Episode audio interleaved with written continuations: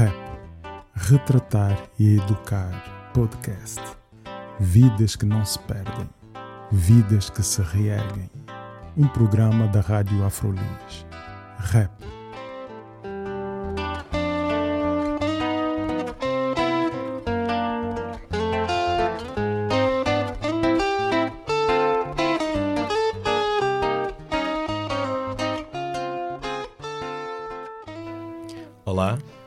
É André Bivetti.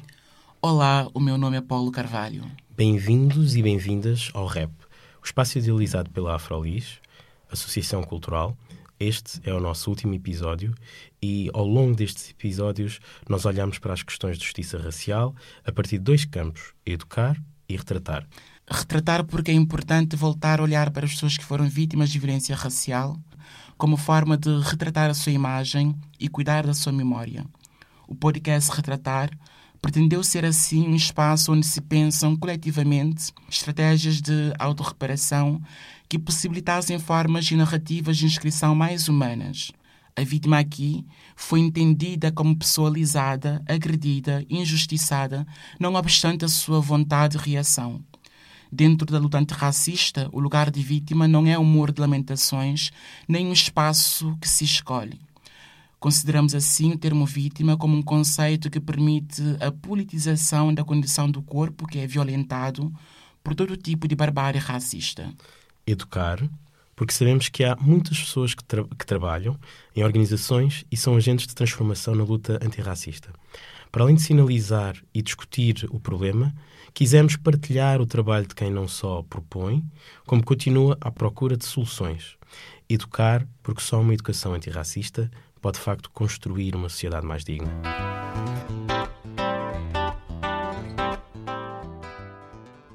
E o nosso convidado de hoje, José Semedo Fernandes. Sim, sim. Uh, olá, José, como é que estás? Estou bem e desde já agradecer o convite que me fizeram. Eu costumo dizer que, que sou, uh, entre aspas, um privilegiado porque consigo, através da minha profissão, que é a advocacia, fazer, portanto, exercer ativismo.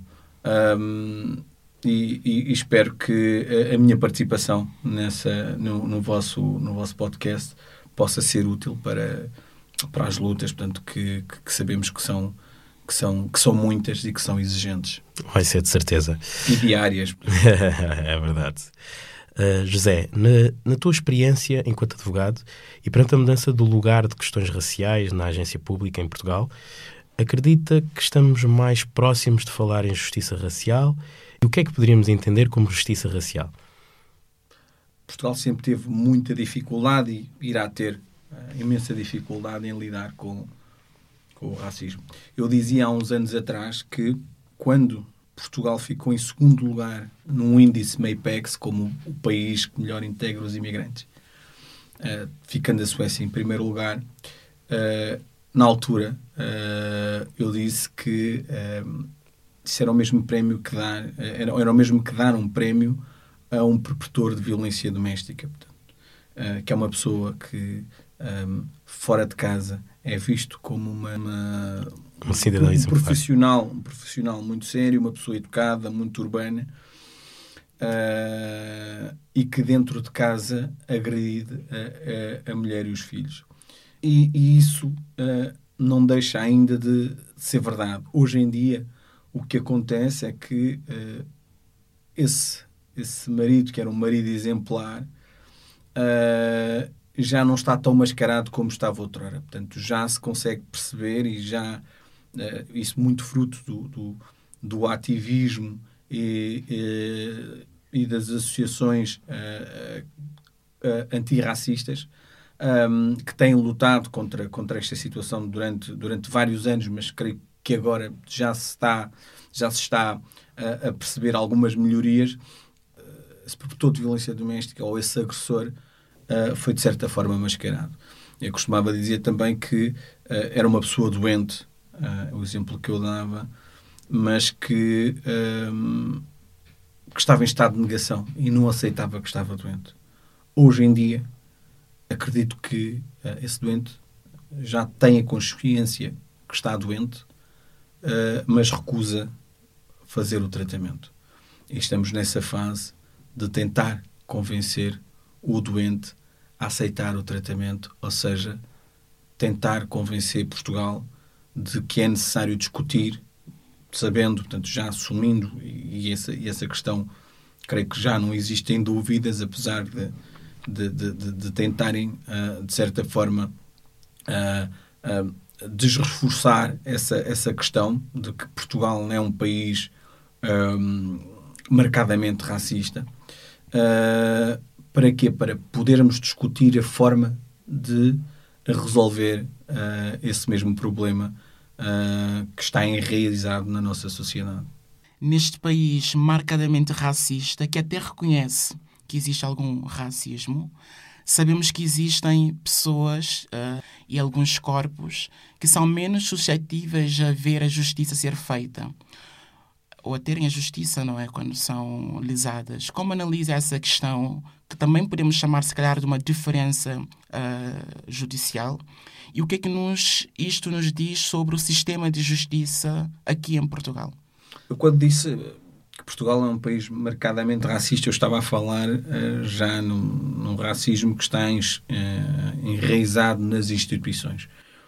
Uh, e a justiça como um, como um dos pilares de uma sociedade, um dos pilares principais de uma sociedade, estruturante de uma sociedade, não foge à regra, portanto, não conseguiu fugir a essa, a essa a inquinação ou esse envenenamento do racismo estrutural. Uh, eu consigo até uh, estratificar em três, em, três, em três situações distintas. Portanto, o racismo está enraizado nos, uh, na polícia, portanto, está enraizado, acredito eu também, no sistema judicial, distinguindo o Ministério Público e os tribunais talvez uh, apenas nos tribunais superiores, portanto, se calhar no Supremo e na relação, uh, uh, talvez, acredito eu, pela, pela experiência que esses juízes já têm, em, é que as coisas têm tendência a melhorar, entre aspas, porque policiamento, uh, o sistema judicial, portanto, de base, de primeira, primeira instância. instância. Ministério Público, isso chama, está, o, um, as coisas são, são praticamente claras, de, uh, são fáceis de se perceber, porque se formos ver, e tenho falado muito neste artigo, o artigo 250 do, do Código de Processo Penal, que estabelece a noção de suspeito, esse mesmo artigo pinta o suspeito de, de negro de, de preto. Porquê? Porque o, o artigo mistura conceitos criminais com conceitos contraordenacionais, porque, porque o, o, o, que o artigo diz mais ou menos é isto, portanto, é, é considerado suspeito qualquer pessoa que esteja, que tenha praticado um crime uh, ou que uh, um, uh, tenha acabado de, de, de, que esteja ou que tenha acabado de praticar o crime, que esteja num local uh, público conotado com, com essa situação da prática do crime, uh, isto não me choca. O que me choca é o que o artigo diz a seguir: é que ou que tenha entrado ilegalmente em território nacional ou que tenha permanecido em território nacional. E depois fala de processo de extradição e tudo mais, mas uh, o permanecer e o, e o, o, entrar e o permanecer são as duas, as duas expressões que acredito que não deveria estar naquele, naquele mecanismo legal. Porquê? Porque o entrar e o, e o, permanecer em território nacional é um ilícito de mera ordenação social que é punido com uma coima, ou seja, não é crime. E o legislador, ao, ao decidir colocar uh, essas, essas, essas duas expressões misturadas com uh, conceitos criminais, está praticamente a dizer ao órgão de polícia criminal que pode parar qualquer cidadão negro, porque depois dificilmente o, o, órgão de polícia criminal terá ferramentas para perceber quem é que é estrangeiro e quem não é. E eu costumo dizer, tanto que, essa, que, essa, que esse mecanismo coloca-nos numa situação de fragilidade processual. Ou seja, hum, é como se qualquer uh, polícia tivesse, tivesse uh, o direito uh, de nos interpelar uh, uh, e de nos colocar na zona do suspeito. Isso vem a memória uma, uma, uma, uma história minha ainda jovem em que, em que ia a sair estava no secundário e ia a sair do, do, do, do meu bairro para, para, para a escola e havia uma operação policial uh, e, e eu indignado com a forma como estavam a fazer essa operação policial eu perguntei ao agente ah, o agente queria revistar-me. Até era o carro, portanto, na altura. E, e eu perguntei-lhe o porquê portanto, qual era o fundamento para fazer aquela revista. E ele disse-me expressamente uh, e na cara eu se quiser faço porque um preto é sempre suspeito. Só muitos anos mais tarde, depois de, de estar a exercer a advocacia e estar a ler aquele artigo, é conseguir fazer a relação entre o que ele me tinha dito na altura e o que ele tinha aprendido na escola. Portanto, o que aquele agente me disse não é, não saiu naquele momento da cabeça dele, mas sim uh, do que aprenderam na escola relativamente àquele artigo. Ou seja, o que ele basicamente estava-me a dizer é com base naquele artigo 250 eu posso parar qualquer, entre aspas, preto, uh, porque vocês são sempre suspeitos, eu tenho sempre forma de justificar a interpelação que vos fiz, ou seja, a, a violação à vossa, à vossa liberdade, ainda que momentânea, mas é isso que acontece quando há uma abordagem, uma abordagem policial, daí o código ser muito, o Código de Processo Penal ser muito rigoroso no cumprimento destas regras, porque ninguém pode ser privado da sua liberdade se não houver legitimidade para o fazer. E nós, como, como, como negros, temos essa legitimidade limitada pela própria lei. Uau! Uh, é, dá muito que pensar. Uh, José uh, integrou a equipa de advogados dos ofendidos no processo da Esquadra de Alfargide iniciado em 2015 e terminado em 2019.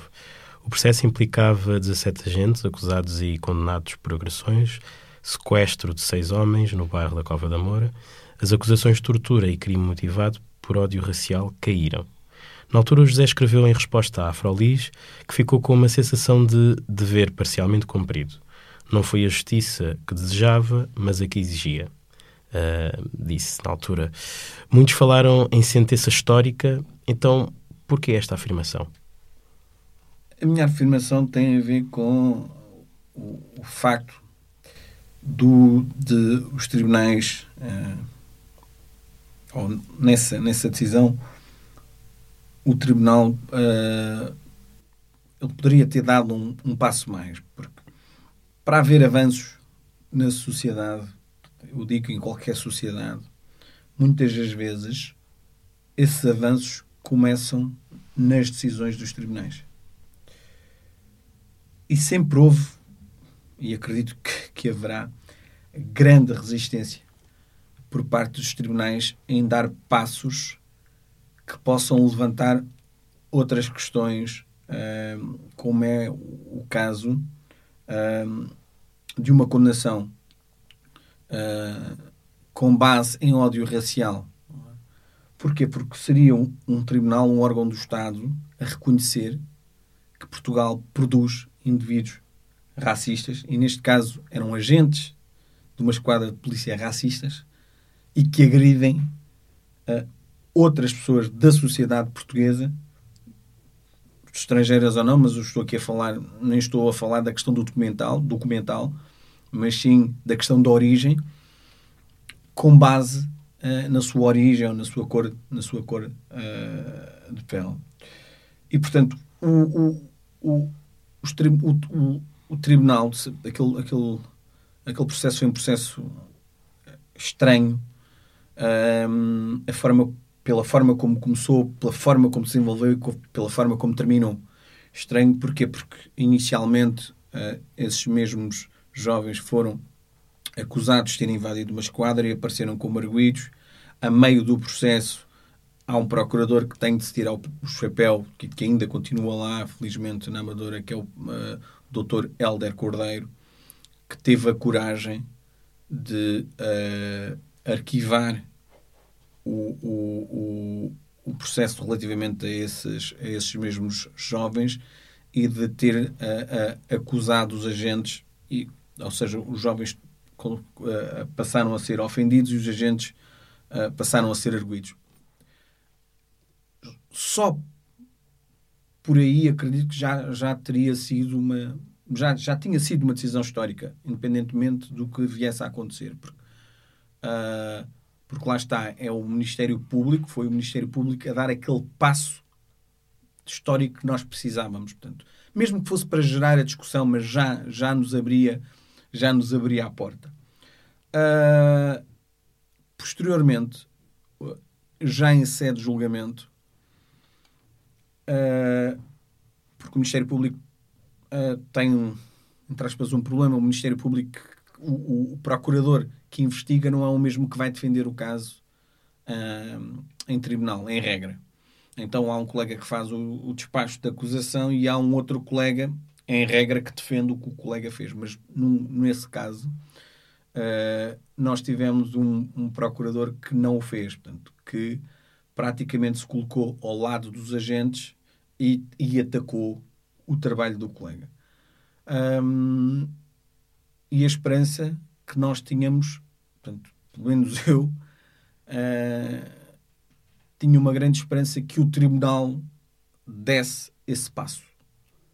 Porque o que o procurador fez foi, na minha, na minha opinião, uma deslealdade. Porquê? Porque uh, a instituição, o Ministério Público, avançou com a acusação, entendendo que aqueles agentes tinham sequestrado, tinham falsificado autos, tinham agredido, tinham um, prestado falsas declarações e depois em julgamento o próprio Ministério Público um, como, é, desiste do, do, do, processo e entrega o processo ao, aos tribunais. Mas isso tem, tem uma leitura, portanto, eu faço uma leitura que, que era e que tem a ver com, com, a, com a forma como a, a sociedade portuguesa vê as coisas, aquele procurador não queria, aquele magistrado do Ministério Público não queria ficar ligado como o magistrado do Ministério Público que ajudou a condenar uh, polícias brancos que estavam a fazer o seu trabalho uh, e que agrediram um, um, negros como como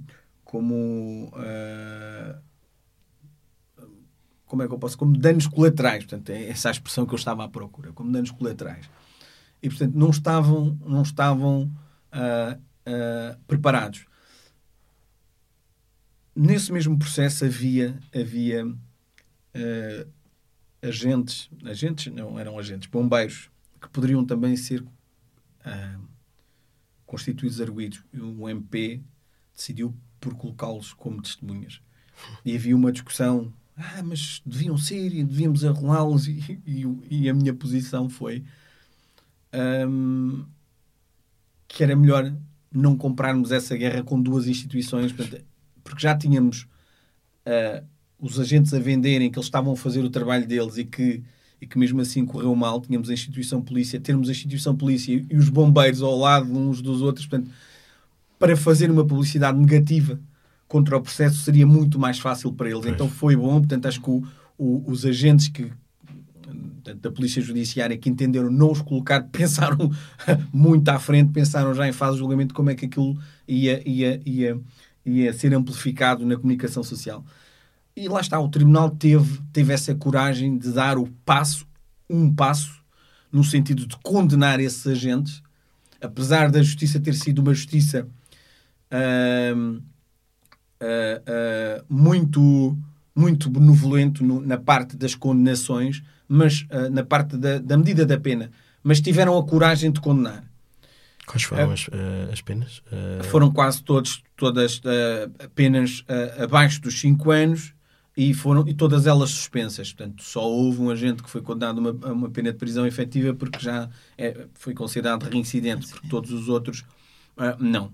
E, e, e, hum, e, o tribunal, portanto, como, como disse, nessa situação teve a coragem e aí uh, dou os meus parabéns àquele coletivo por ter tido a coragem de condenar agentes da PSP que agrediram jovens da Cova da Moura, porque nós, no nosso histórico, uh, até à data, uh, creio que, mais de uma dezena ou perto de uma dezena de jovens foram mortos, portanto, nem foram agredidos mortos e os agentes nem chegaram, foram acusados, alguns, portanto, chegaram a ser acusados, mas sempre por homicídio por negligência, uh, e foram todos absolvidos. E ali tínhamos uma questão de ofensa, um, de ofensas, de crimes graves também, mas que não tinham resultado em morte e o tribunal teve essa coragem. Agora, relativamente ao, ao, ao, ao, à motivação por ódio racial, aí é que pecaram, portanto, mas lá está, portanto, uh, creio que tinham essa dificuldade porque queriam ser os primeiros uh, a condenar, então não queriam, sido, não queriam ser os primeiros a condenar e por ódio racial, portanto, então creio que, e aí é que fica um amargo, um amargo uh, na boca de, de, de, de, de não terem sido condenados por, por, por ter praticado aquelas ofensas motivadas por ódio racial, para nós, uh, advogados dos assistentes, uh, uh, está mais do que provado que isso aconteceu, porque eu fiz parte da equipa, portanto, a equipa também era constituída pela, pela, pela doutora Lúcia e pelo doutor André, Lúcia Gomes e André Studar, portanto, não, não sou o único advogado dessa, dessa, desse processo, mas foi uma meia vitória, mas para nós,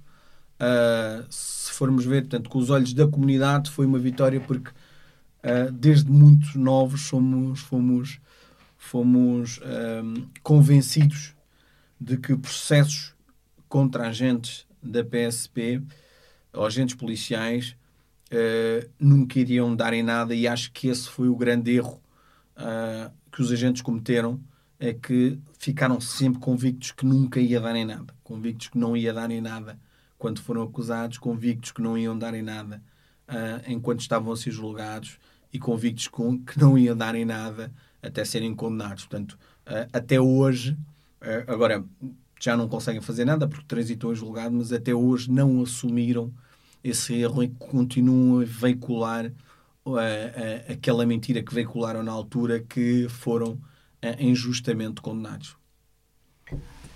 O José mencionou um, o termo, né, um momento histórico, e já também aqui já mostrou que um, é uma decisão ou, ou, é um acontecimento ou esse avanço do, do, dos tribunais um, ou esse caso no, no, nos tribunais portugueses um, marca a história, não é? Mas isso acontece porque exatamente é uma epifania, um avanço do Estado português um, ou do sistema de justiça português em matéria de, de questões raciais ou existe por aí alguma outra? O que, é que leva a esse avanço, na verdade?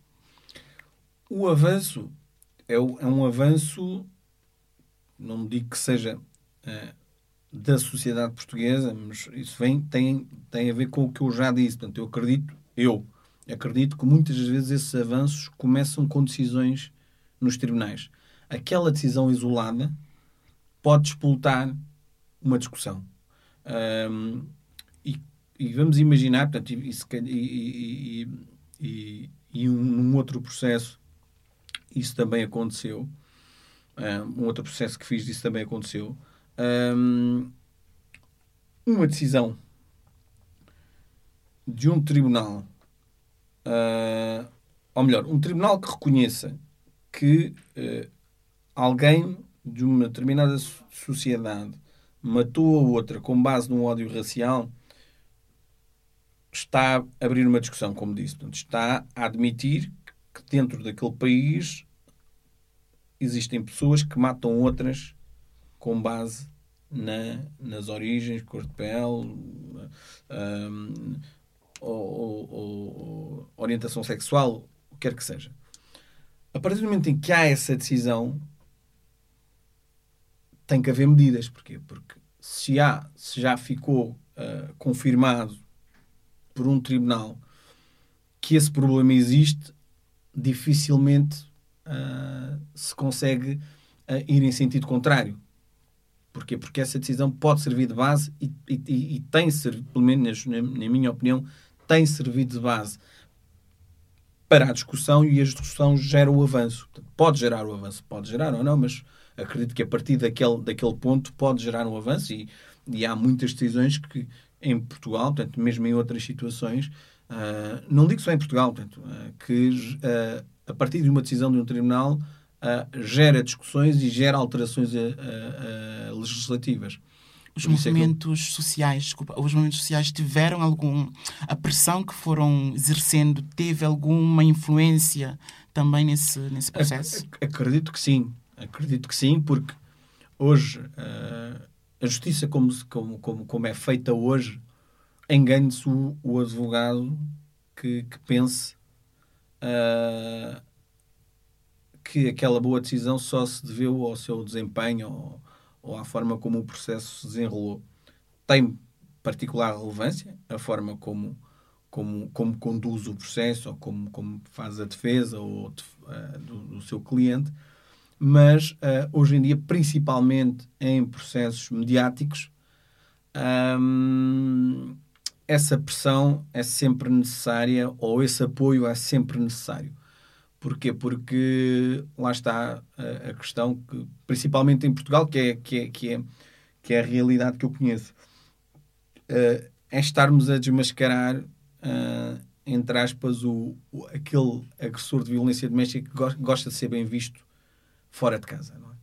Uh, e só o facto de, de, apontarmos, olha, é aquele senhor que costuma bater na esposa, isso já o incomoda isso já o incomoda e se calhar já o faz agir de forma diferente, não é?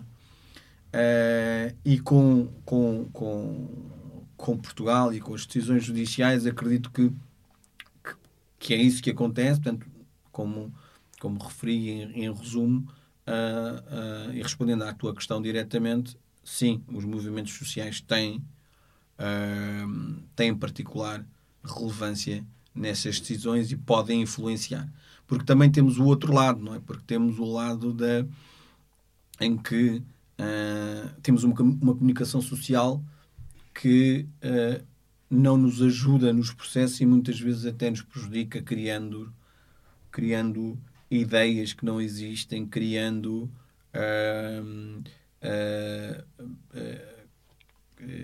histórias em volta de, determinados jovens, determinadas pessoas, a forma como se vestem, a forma como ligam e fazem ligações uh, a situações que, que nem fazem sentido na nossa realidade em Portugal. Por exemplo, ainda agora vinha, vinha a ler um, um, um despacho, uma decisão até de, um, de, de, de uma situação de um tutelar educativo que é os jovens que praticam crimes entre os 12 e os 15, portanto, não podem ser presos, então há uma medida que se chama tutelagem educativa, que é uma coisa parecida a um, a um processo criminal, uh, e via-se claramente uh, onde é que aquele juiz tinha ido beber os conceitos, portanto, uh, agem em bando, agem em grupo, chamou-lhes gangue, atacam, quase que só faltou colocar que eram selvagens e que andavam com lanças a atacar a atacar uh, as, suas, as suas presas. Portanto.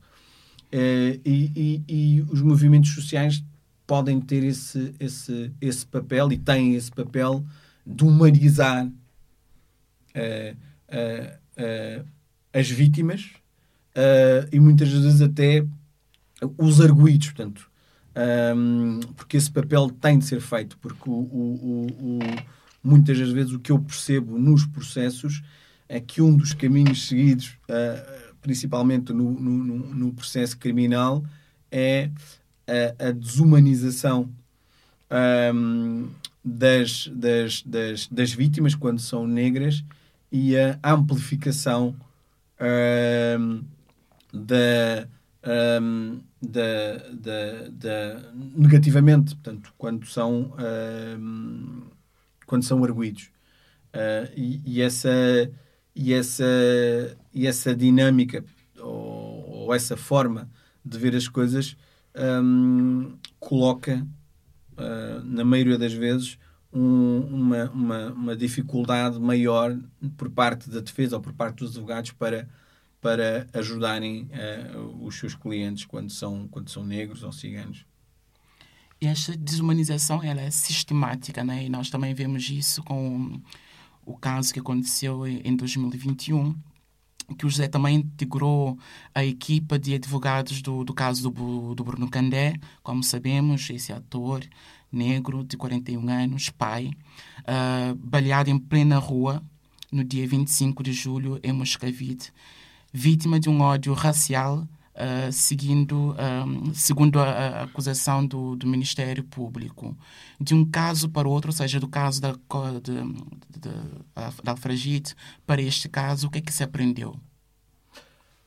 Um, de um caso para o outro, uh, eu acho que um caso pode ter ajudado o outro. Portanto.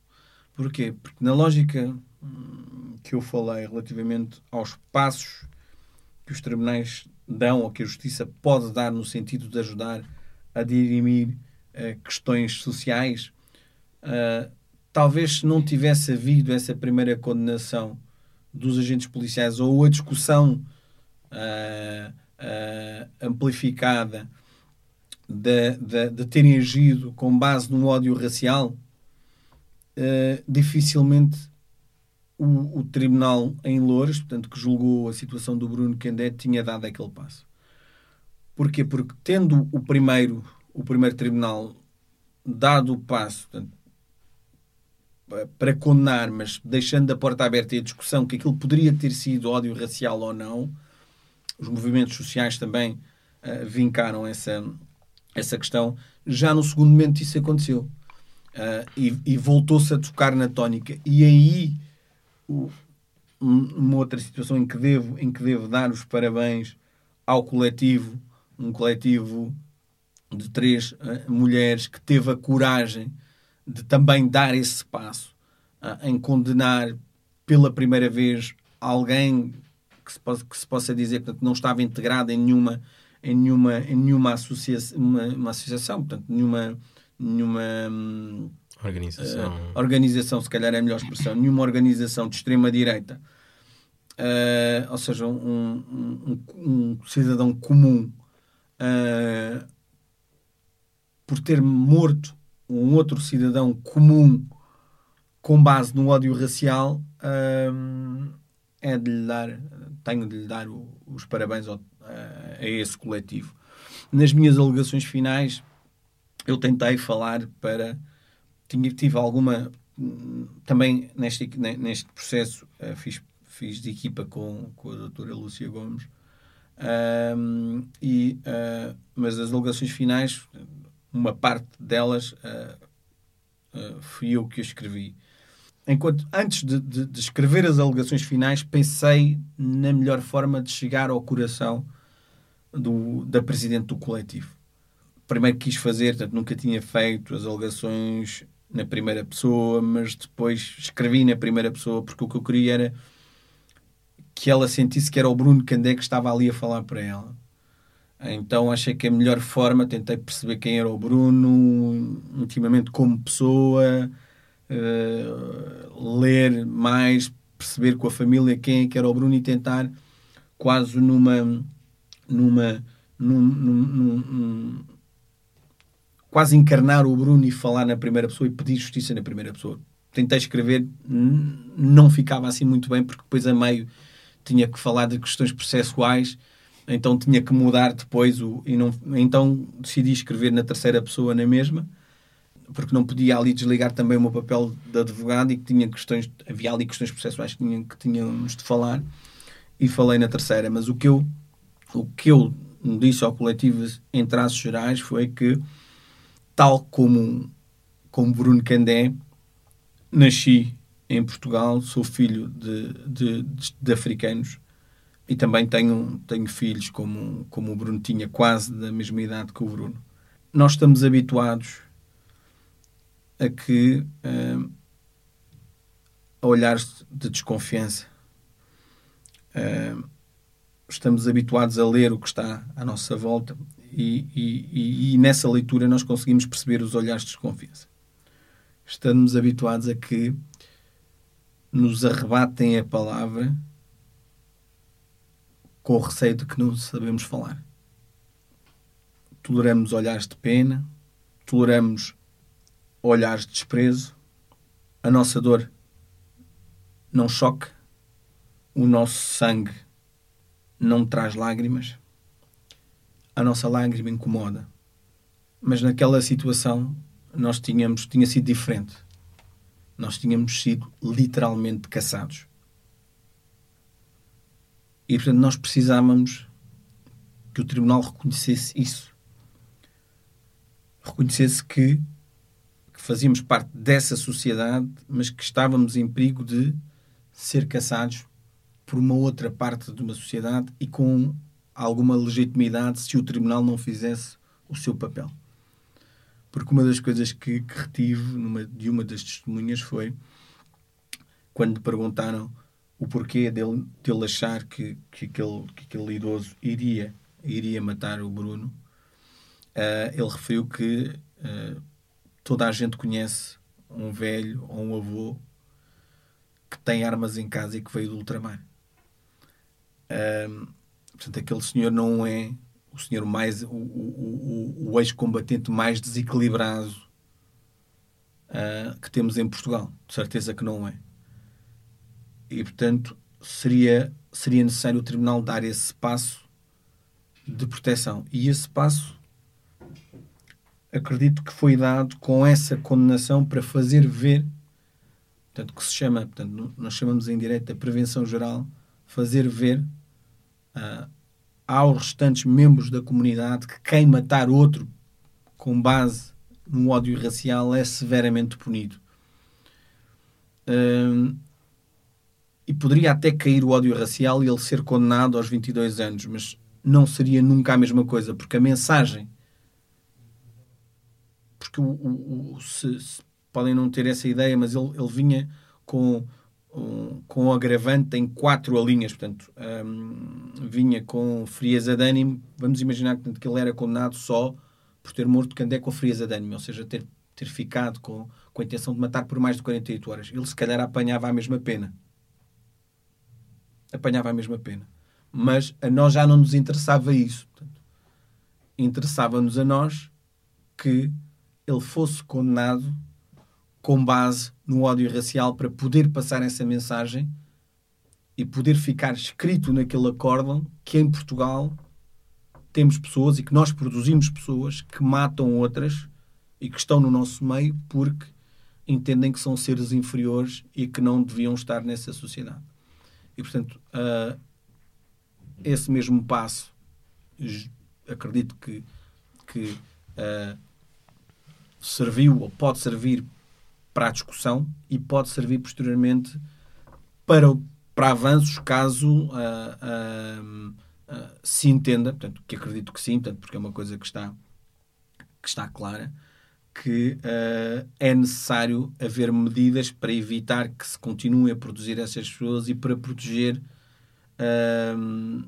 as outras, portanto, que estão, que estão, que estão nessa linha uh, de poderem ser uh, também vítimas de, de, de, de crimes com base no ódio racial.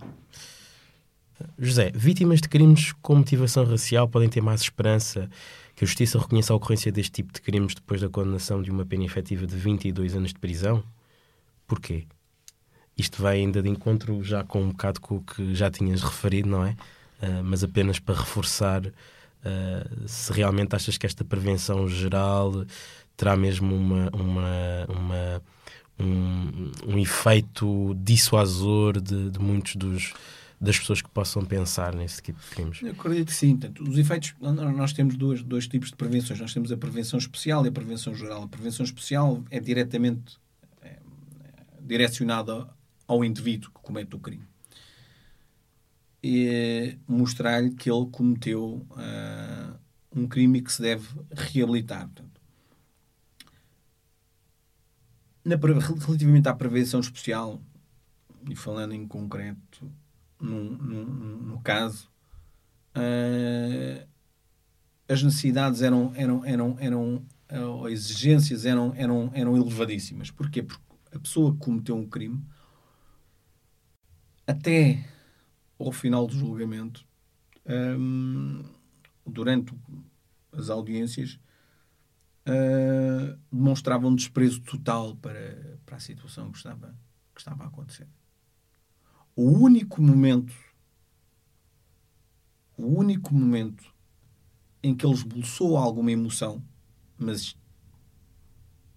isso até foi uma, uma, uma grande satisfação para mim, porque a ideia, quando, quando fiz as alegações finais e a forma como fiz as alegações finais também tinham por objetivo uh, uh, destruí-lo emocionalmente foi quando fiz as alegações finais, no final, em que ele pediu para me responder. Uh, não o pode fazer, mas foi o único momento em que ele se levantou e pediu para me defender. Para, para, para, e pediu para falar. E eu entendo porquê. Porque é a mesma pessoa que quando foi uh, uh, quando se apresentou para fazer a perícia psiquiátrica, e isso, isso até saiu nas notícias, a primeira coisa que ele disse ao psiquiatra foi: Eu estou aqui porque matei um preto. E disse isso com a maior das tranquilidades. Porquê? Porque ele é branco, estava a falar para um, para um médico que era branco e nunca esperou que, que o médico tivesse a ética, tivesse alguma ética e colocasse aquilo no, no na perícia. Uh, o facto de, de, de estar um, um, advogado negro a fazer justiça no meio, numa situação em que ele provavelmente não esperava, portanto, esperava que ele é branco, matou um negro, mas esperava ser julgado por brancos. E o facto de estar um advogado negro ali a julgá-lo com, a mesma, com o mesmo tom eh, de, de, de pele que, que o Candé, porque o Candé era mais curioso, também sou, provavelmente fez-lo quase ficar com a sensação que estava a ser julgado também pela pessoa que matou. Porque ele, como não distingue, eu metendo-me na cabeça dele, ele, como para ele somos, somos todos pretos, entre aspas, ele não distingue se é o Candé ou se é o José. Portanto, somos nós que estamos ali a julgá-lo. E aquilo foi a única coisa que creio que, que o incomodou mais, ou a coisa que mais o incomodou uh, naquela situação. E portanto, hum, daí eu entender que a prevenção especial funciona. Funciona porque uh, isso, algum, como disse o rapaz, algum, uh, uh, uma pessoa idosa que tenha aquela, como disse a testemunha, alguma pessoa idosa que tenha arma em casa e, e, que esteja a pensar em sair e em disparar sobre dois ou três negros e, e achar que, ou africanos, e achar que ao fazer isso, uh, como está no fim de vida, Uh, não haverá problema algum, vai pensar duas vezes porque o último apanhou 22 anos e meio. Portanto, aí já temos a prevenção especial. A prevenção geral. geral. E temos a prevenção especial diretamente ligada ao, ao, ao, à, pessoa porque aquilo é uma prisão perpétua, na minha opinião, porque mesmo que, que porque ele já na relação ficou igual, portanto não, não mudou. Uh, no Supremo provavelmente irá ficar igual, mas mesmo que retirem será muito pouca coisa uh, e aquilo é praticamente uma prisão perpétua. Portanto, uh, e isso vai levar com que essas mesmas pessoas, mesmo que tenham essas convicções, espero eu que morram com elas e não, e não as tragam cá para fora em ações. Uh, José, se nos atentarmos uh, a todo o arsenal né, um, de lei jurídico português, quais são os pontos mais frágeis, os mais fortes, uh, com as, uh, que as vítimas de injustiça racial podem podem ou têm que, têm que lidar. E também, um, se nos puderes também falar sobre isso, por que razão o Estado não avança na criminalização definitiva do racismo? Hum. Começar já pela última, pela, pela última hum, pergunta. Uh, e transformando em resposta, portanto, em resposta às duas primeiras que tu fiz, que, perguntas que fizeste, eu sou da opinião que o racismo, portanto, a melhor ferramenta, a melhor ferramenta seria a criminaliza, criminalização do, do, do, racismo, portanto, a autonomização, portanto, não ficar só porque o, o, o, hoje é considerado como, como a nossa legislação está feita. Uh, uma expressão racista é considerada injúria. E ainda há quem, quem queira discutir a forma como ela foi preferida, portanto, se foi com carinho ou, ou, ou não. Se foi dentro do campo da liberdade de expressão ou não, portanto, ainda há, ainda há essas questões. Mas eu acredito que deveria ser que deveria ser criminalizado, portanto, uh, autonomizado, como, como, como, como outros crimes, uh, como aconteceu com outros crimes, porque o direito o direito é histórico, portanto, o direito tem que acompanhar a história e, um, e, neste, e adaptar-se a essa mesma história. E neste momento, a forma como as coisas estão uh, estão feitas portanto, e, e, as discussões estão a ser colocadas em cima da mesa relativamente ao racismo, acredito que só uma criminalização do racismo poderá, de certa forma, uh, ajud ajudar a mitigar estas situações. Porque acredito que se, que se uh, for considerado crime e as pessoas hum, tiverem plena noção de que estão a cometer um crime, é como se tivéssemos um, um radar de alta velocidade. Portanto, os primeiros, as primeiras pessoas começam a ser multadas, mas depois começam a perceber que ali há um radar. E começam a desacelerar uh, e, e o, começam a, desacelerar antes de chegar ao radar. E, portanto, e no, na questão do racismo será, será mais ou menos a mesma coisa. Uh, esse, essa criminalização serviria como radar.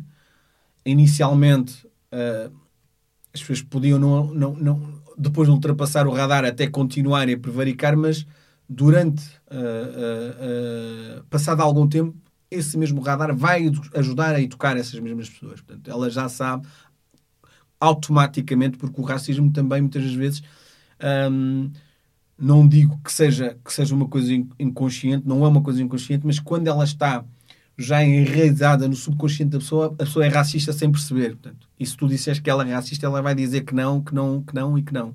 Porque tem um amigo preto. Sim.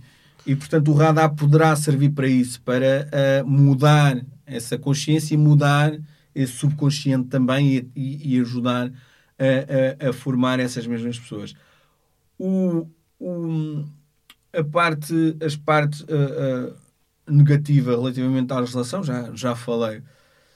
Positiva.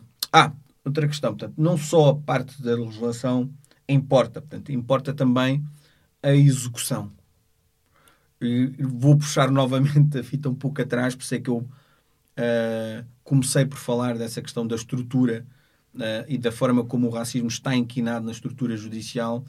Temos logo um problema uh, ao, invertendo já os papéis, porque nós aparecemos nesta situação que os agentes policiais não estão habituados, que é no papel de vítima e não no, e não no papel de arguído. Temos logo o sistema policial a não querer tratar das nossas queixas da mesma forma. E temos logo também uma grande resistência uh, no Ministério Público. Uh, porquê? Primeiro, o crime, a forma como está feita, como, como, como está uh, prescrita na lei, é um crime, é um crime particular, portanto, é um crime porque nós temos três tipos de crimes, temos os crimes públicos, semipúblicos e particulares. Hum, não querendo amassar-vos muito, portanto, só vou dizer uma das características: o crime público está feito para cautelar os bens jurídicos mais, mais considerados mais, mais fortes. Portanto, bem-vida, integridade física. Depois temos os semipúblicos, integridade física, mas grave. Portanto, ofensa à integridade física é grave. Depois temos os semipúblicos, em que uh, é necessária a apresentação da queixa, porque os crimes públicos não e temos os outros bens jurídicos que são considerados uh, medianos. Portanto, uh, temos a ofensa à integridade física aí. Ah, no primeiro, portanto, nos crimes públicos, temos também a, maioria dos crimes sexuais. Uh, temos o, no semipúblico os crimes furtos, portanto, contra o património, portanto, contra as coisas. E depois temos os crimes uh, particulares, que é onde o legislador entendeu que os bens jurídicos devem ser menos protegidos pela lei, menos tutelados. E a injúria está aí. Portanto, é um crime contra a honra e, e o bom nome. A, lei exige do, do, da pessoa que, que apresenta a queixa uma maior participação no processo. É como se ela fosse o próprio Ministério Público. Ela tem de fazer o trabalho do Ministério Público. O Ministério Público depois adere ou não adere. Mas ela tem de fazer esse trabalho. Ou seja, ela tem que convencer de que, de facto, ela é tem, uma vítima. Tem na prática, investigação toda. Na prática, na prática uh, tem de se fazer uma acusação que normalmente é feita por um MP, mas uh, nesse caso é o, é o assistente que faz, o ofendido que faz uma espécie de uma acusação e que junta provas e entrega ao Ministério Público. Enquanto que num crime semipúblico é o Ministério Público que faz essa mesma investigação. Hum. Portanto, uh, por aí já existe alguma, alguma, alguma dificuldade. Mas uh, acrescendo a essa dificuldade, temos pouca vontade pelo menos nos processos que eu tenho feito, do Ministério Público em querer avançar com uma queixa ou, ou, ou querer aderir numa situação em que alguém apresentou uma queixa com base uh, numa, numa, numa, numa situação de, de, neste caso, de injúria, de injúria racial. Um, não só o Ministério Público, mas também os tribunais. Mas a dificuldade começa logo no Ministério Público. Daí um, não entender que uma, uma autonomização desse crime, tornando um crime semi-público, não um crime particular, uh, poderá ajudar nesse, nesse procedimento uh, e limitar uh, o arquivamento desses, desses, desses mesmos processos. Muito bem. José, considera que as comunidades racializadas têm confiança no sistema judicial português? Porquê? na minha opinião, não. Nem como arguídos, nem como ofendidos. Portanto, já, já demos aqui vários exemplos um, desta, desta situação. Se nós, uh, no crime, se, uh, se, nós formos ver as, as, as, várias fases processuais, nós temos uh, uma fase de inquérito e temos um momento, até posso, se calhar, fazer um, um passar pelos momentos. O primeiro momento é o momento da suspeita. Portanto, já referi que o artigo 250 permite que qualquer agente, praticamente, possa violar o, o nosso direito à liberdade. Dificilmente, se calhar, o farão, mas tem, por acaso fizeram, eu dizia, dificilmente o fariam se estivéssemos, por exemplo, se estivermos no centro da cidade, em Rocio e tudo mais, mas na pandemia fizeram no imenso. Um, e com base, muito provavelmente, nesse, nesse, nesse artigo, mas nas zonas um, metropolitanas ou nos bairros sociais ou nos bairros auto, autoconstruídos, essa ou nas estações de comboio, metro, muito utilizados por, por indivíduos racializados, essas, essas, essas, essas operações são feitas várias vezes e dirigidas sempre às mesmas pessoas. Por isso é que nós não vemos, quando vemos uma operação dessas numa estação de metro, só vemos pessoas uh, uh, negras uh, encostadas à parede. Portanto, creio que tem a ver com esse mesmo, esse mesmo artigo. As, as detenções também são feitas com muito mais frequências, porque o agente policial tem muito menos receio em, em, abordar uma pessoa negra do que uma pessoa branca, porque sabe que as consequências pelo seu mau comportamento relativamente a uma pessoa negra e uma pessoa branca muito mais facilmente fica impune com uma pessoa negra do que com uma pessoa branca. Prisões preventivas. Uh, pessoas negras e ciganas são, e isso também está, está, está estudado, não sei os números, mas uh, eu nem sei se, se é possível uh, colher esses números, porque são coisas que nós vemos, mas que, que não estão registadas. A prisão preventiva é aplicada com muito mais frequência. Ali não se está, muitas vezes, no primeiro interrogatório, que é quando se vai decidir se o, qual é a medida de coação a aplicar àquela pessoa e se fica em prisão preventiva ou com apresentações ou outra medida de coação, um, a pessoa uh, negra e cigana uh, tem muito mais probabilidade de, de, lhe serem aplicada a prisão preventiva. As penas, uh, medidas das penas são, são muito mais duras, portanto, as penas são muito mais duras quando são condenados para as pessoas negras e ciganas do que uma pessoa branca.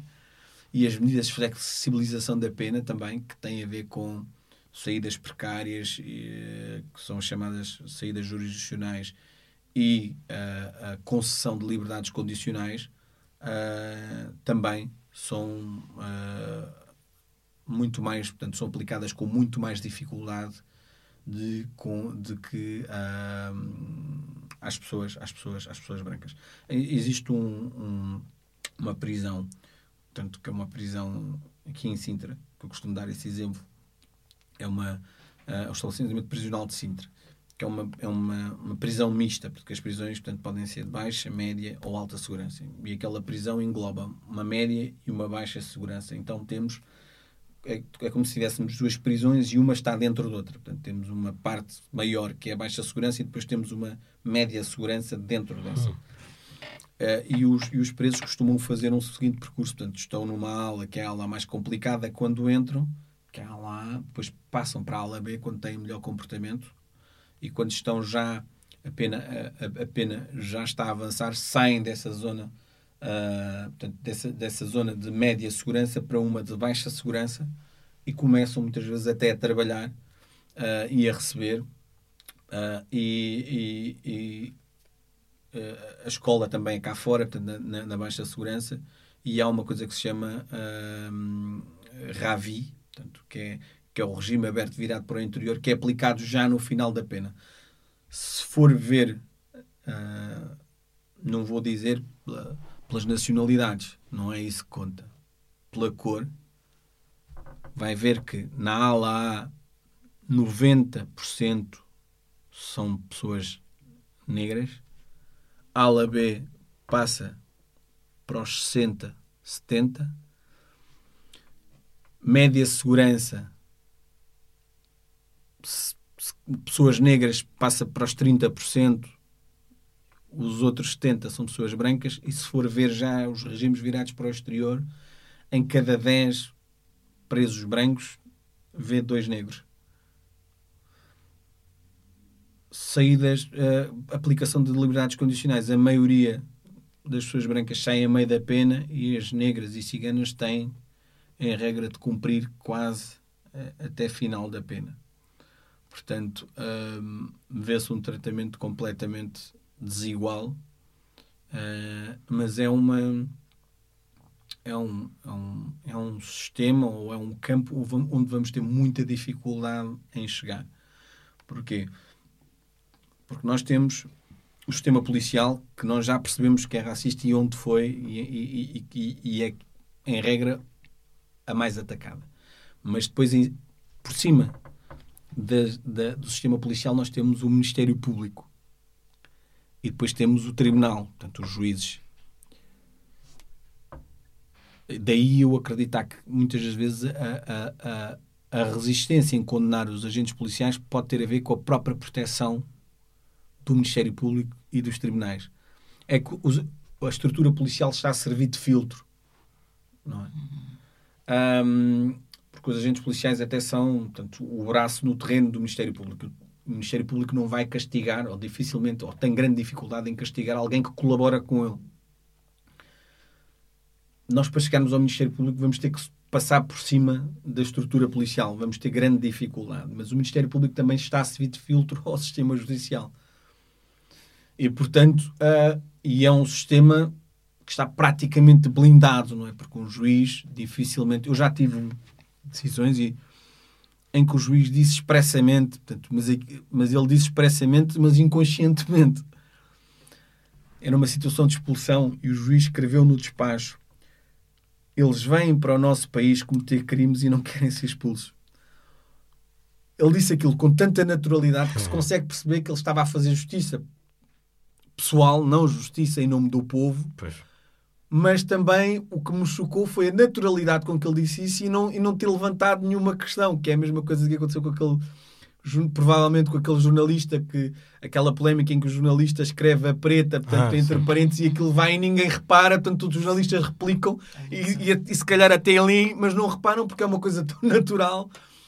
E, e, isso acontece também nos nossos tribunais. Acontece, já vi decisões portanto, uma vez também arguí a inconstitucionalidade de um de uma decisão portanto, em, que, em, que, em que o juiz uh, uh, disse expressamente que uh, na, situação, na questão da prevenção especial e geral que eram muito, muito exigentes porque aquela pessoa estava em Portugal e se na, na, na, no país de origem estava, habituar a, estava habituado a cometer crimes desses, tinha que ser severamente punido aqui para perceber que em Portugal não se cometem crimes desse, e, desse e esse, esse uh, arguição de constitucionalidade é uma coisa, não?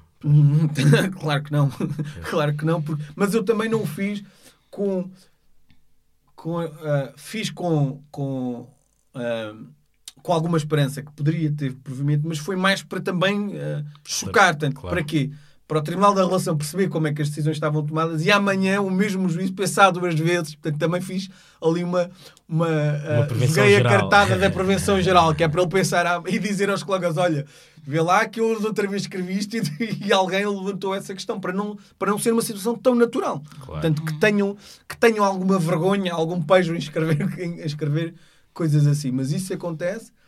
uh, não é por não escrever que, que ele não pensa daquela forma portanto, e, que não faz, e que não faz justiça daquela forma, mas pode, pode ver aquilo, pode ver o, o- se calhar o, o- a minha arguição como um radar. Portanto, ele amanhã já vem, já trava e já pensa se deve ou não, e acredito que eh, o próximo acórdão em que ela escrever, provavelmente aquela passagem já não está lá. Ahm, e, e- e- e- é isso, portanto, acredito que eh, não temos, portanto, que, que os nossos, eh, que as pessoas racializadas eh, não têm confiança nessa, na justiça portuguesa, não têm nenhuma. Pois, não tem, porque também não, não há motivos, como, como já explicaste muito bem. E como é que nós podemos mudar né, este sistema? Ah, ou seja, pensando uma educação antirracista e a questão de sensibilização, ahm, qual é o papel dos advogados, juízes e legisladores? Ou seja, ah, o que, é que eles podem, essa classe, a tua classe, né, pode fazer para contribuir ah, no alertar para essas questões raciais dentro do sistema de justiça, né? E puxando também aqui a questão da representatividade, ah, temos uma ministra da Justiça e agora ministra do Interior, não é?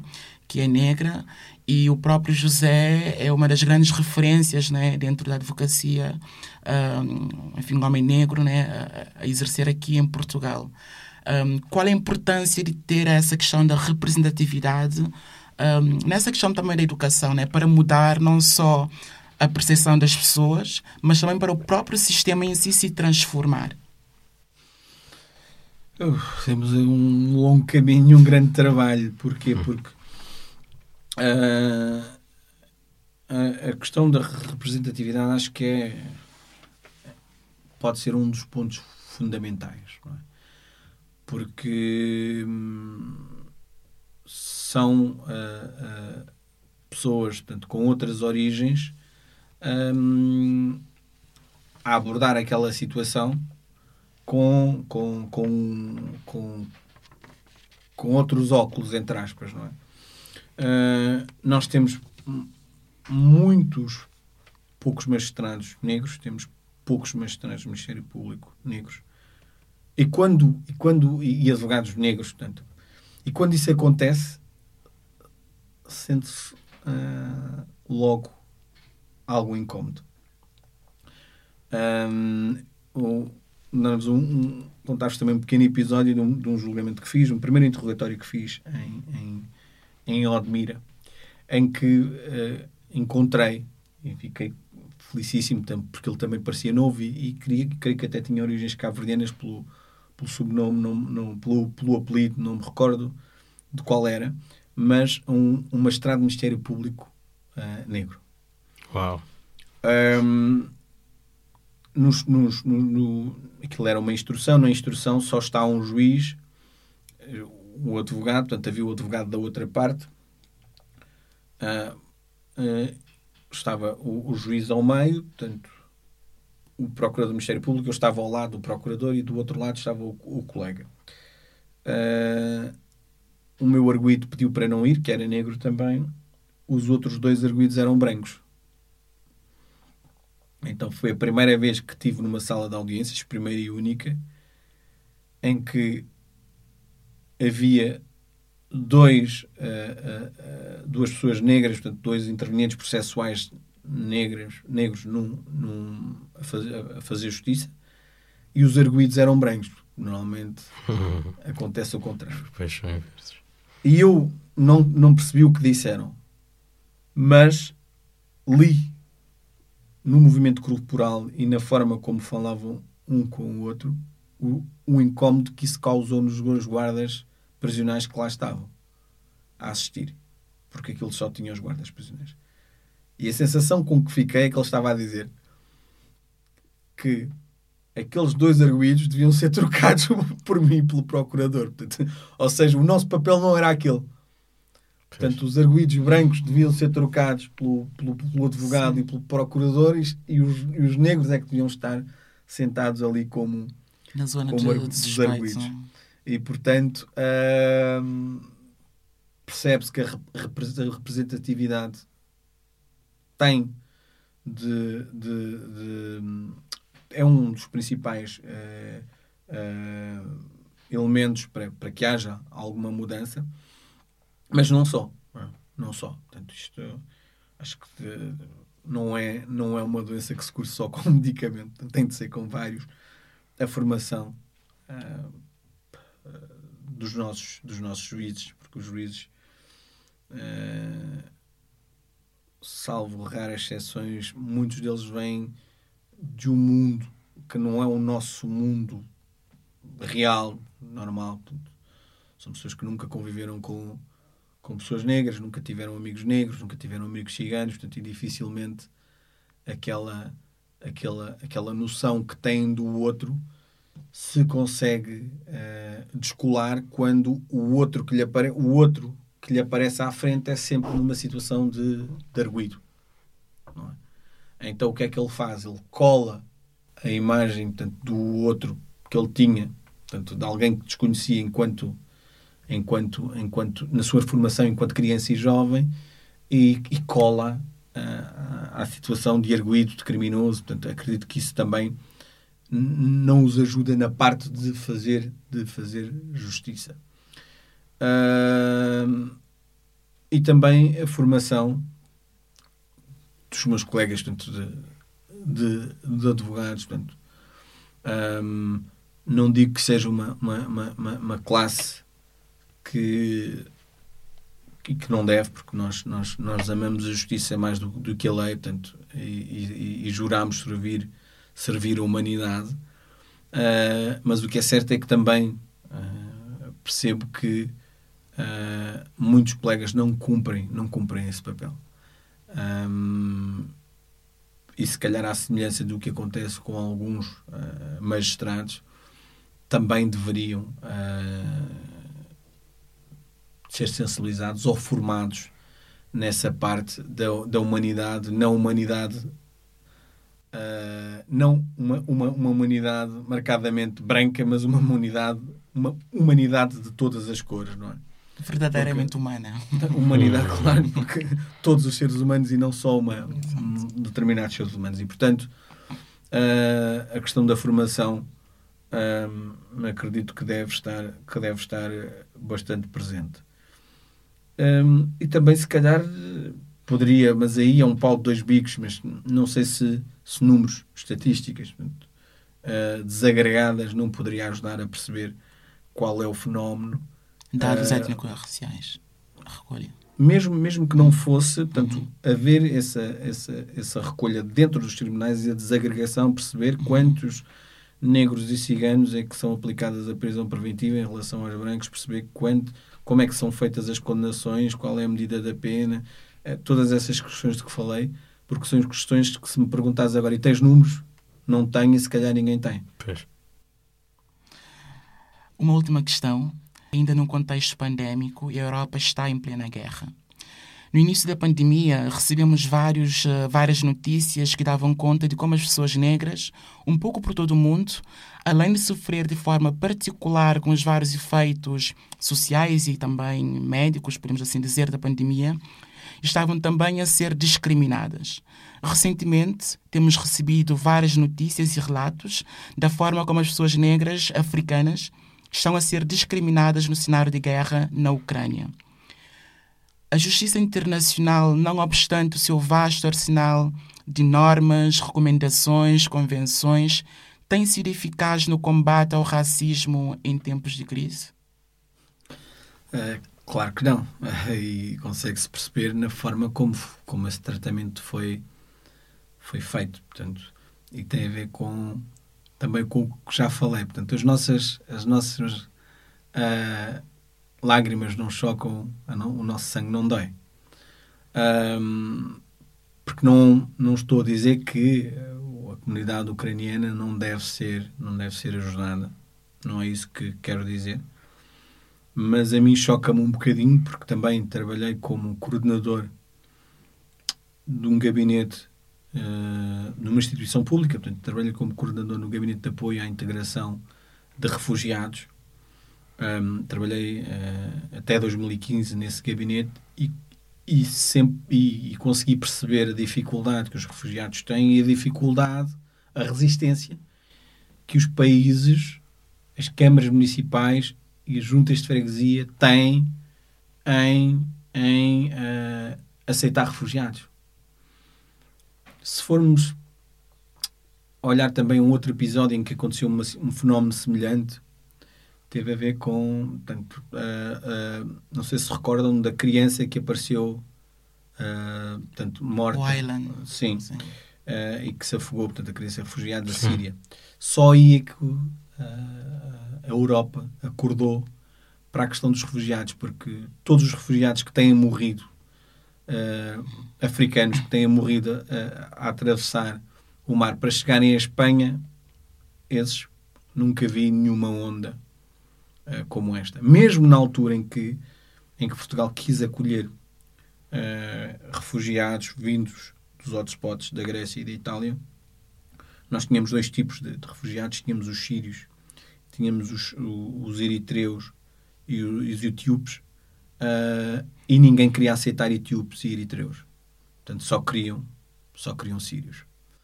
E a mim choca-me um pouco, não a mobilização, mas a mobilização só num determinado sentido, uh, esquecendo que existem uh, centenas, não sei se chega a milhares de refugiados em Portugal e que esses mesmos refugiados não tenham tido ou não estejam a ter o apoio. Eu até quero ver se essas mesmas plataformas que estão a ser criadas para os refugiados ucranianos vão ser utilizados só para refugiados ucranianos, que já percebi que uh, a oferta vai ser maior que a procura. Portanto, se outros refugiados vão ter acesso pois, a esses mesmos benefícios, o Estado português vai facilitar também uh, uh, o acesso a, essas mesmas, a, essa mesma, a essa mesma documentação aos refugiados africanos que também que, que, estão em Portugal e que há muitos anos têm lutado para que as suas condições de vida uh, uh, melhorem. Uh, e, e, é claro que a Europa não dá uma resposta igual para situações semelhantes. Portanto, a resposta a resposta é dada conforme um, conforme o, o, o, não vou dizer a nacionalidade porque não é porque, como disse, os sírios, o, a, a, o continente, porque, como disse, os sírios não são deste continente e, e, receberam uma resposta, uma resposta igual, mas acredito que tenha a ver muito com, com, a, com, com a origem e com o preconceito que existe também com base nessa origem. Ou seja, uh, uh, sou quase forçado a dizer que existe uma caridade preconceituosa. Portanto, é caridade, sim, mas para alguns, uh, quando também nós percebemos tanto que, que, que, que e nós e, e, foi notícia portanto que uh, irmãos nossos estavam a ser discriminados em, em na Ucrânia portanto, e, e a forma como a comunicação social aqui tentou evitar ao máximo que, que, essa mesma, que, essa mesma, que essas mesmas notícias saíssem. Só começou a sair depois da, própria, da sociedade civil, lá está, amplamente divulgar essas questões nas redes sociais, é que começou a falar-se nisso. Mas, mas se formos, se ficarmos atentos à forma como essas notícias foram dadas e como é que foram encaixadas, um, nunca tiveram particular destaque, portanto, foram poucos minutos uh, muitas vezes encaixados no, no, no, no momento uh, em que estão a, a, dar notícias desligadas de tudo o resto e, e, nunca mais se falou nisso.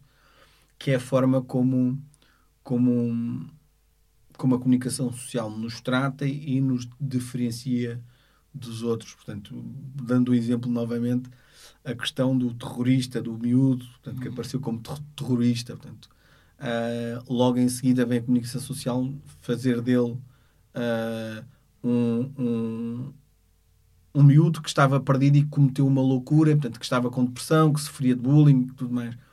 E uh, depois de romantizar aquela situação, logo em seguida uh, as notícias desapareceram uh, dos noticiários. Se fosse um, um miúdo negro, teríamos essa mesma comunicação social durante um mês, sempre a abrir notícias com aquela situação.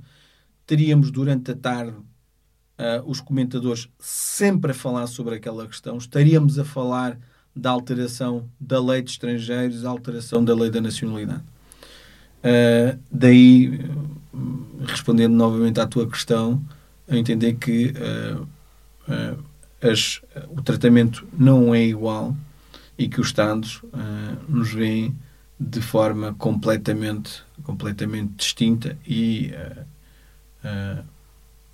ainda ontem dizia isso a um, a um, cliente meu relativamente à lei da nacionalidade, porque engane-se quem pensar que é só os estrangeiros que vêm, uh, as pessoas que vêm de, de fora, porque nós próprios que, que, que aqui nascemos sofremos do, do mesmo problema. Portanto, e, e eu falava sobre essa sobre a questão da lei da nacionalidade e a forma como o Estado português resolveu boicotar-nos, uh, boicotar uma, uma comunidade uma comunidade, ou uma geração, não digo uma geração, porque foram várias gerações, portanto, foi entre 81 e 2006 quando alteraram a primeira vez, mas mesmo assim, portanto, o problema não ficou, não ficou resolvido. Portanto, nós temos desde 81 até agora uma geração que, que tem sido uh, quase uh, dilacerada ou, pelo Estado português com base numa, numa lei da nacionalidade que resolveu dizer que uh, que só é português quem é filho de português. E que os filhos dos portugueses, filhos dos estrangeiros nascidos em Portugal não podem ser considerados portugueses porque se calhar vai na linha do que alguns alguns uh, uh, ideólogos racistas estão a seguir uh, para ser-se português tem de ser branco. E eu como sou negro portanto não posso não posso ser português mesmo tendo nascido cá. E portanto essa é a resposta que o Estado nos dá muitas vezes querendo uh, uh, fazer de nós, uh, ou querendo que, que, que, que, pensemos que não somos portugueses, que não pertencemos a, a, à sociedade portuguesa, e, e, por isso é que eu digo que a, a luta está, ou essas guerras ainda estão no início, mas espero, tanto que no sistema que é, que é, foi isso que foi para isso que me convidaram, que no sistema judicial ou no, no campo onde, onde eu posso fazer essa batalha, hum, estarei sempre uh, de guarda levantado e em posição de combate para, para lutar contra todas essas injustiças. Muito bem.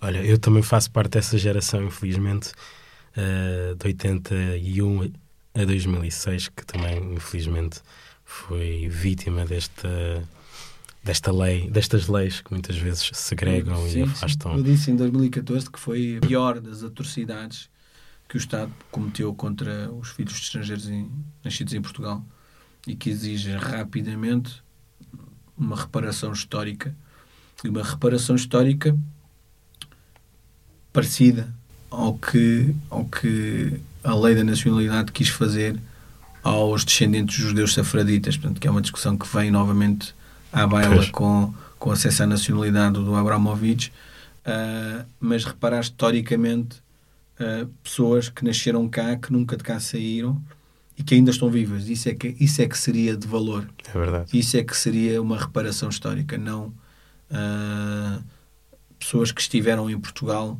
uh, há, um, há, muitos anos atrás e que Portugal reconheceu agora. Há séculos. Sim, há séculos, e que é? reconheceu agora, reconheceu agora que, que uh, não andou mal com essas pessoas e que as prejudicou e, e, e, que, e que vem agora beneficiar os seus descendentes, então que beneficie uh, também com um mecanismo parecido as pessoas que nasceram desde 81 até agora e que não tiveram a nacionalidade no país onde nasceram, portanto que é uma questão de cidadania, e muitos deles que estão uh, neste momento ilegais no país onde nasceram e não podem ser expulsos, aí já há uma situação de dignidade humana. Obrigado por teres vindo, José. Eu é que agradeço. Uh, em nome de toda a equipa, quero desde já agradecer o Fumaça, que nos cedeu este, o estúdio para gravar o Educar. Estes episódios foram financiados pela Guerrilha Foundation. O meu nome é André Vivetti. O meu nome é Paulo Carvalho. Até breve. Até breve. Thank you.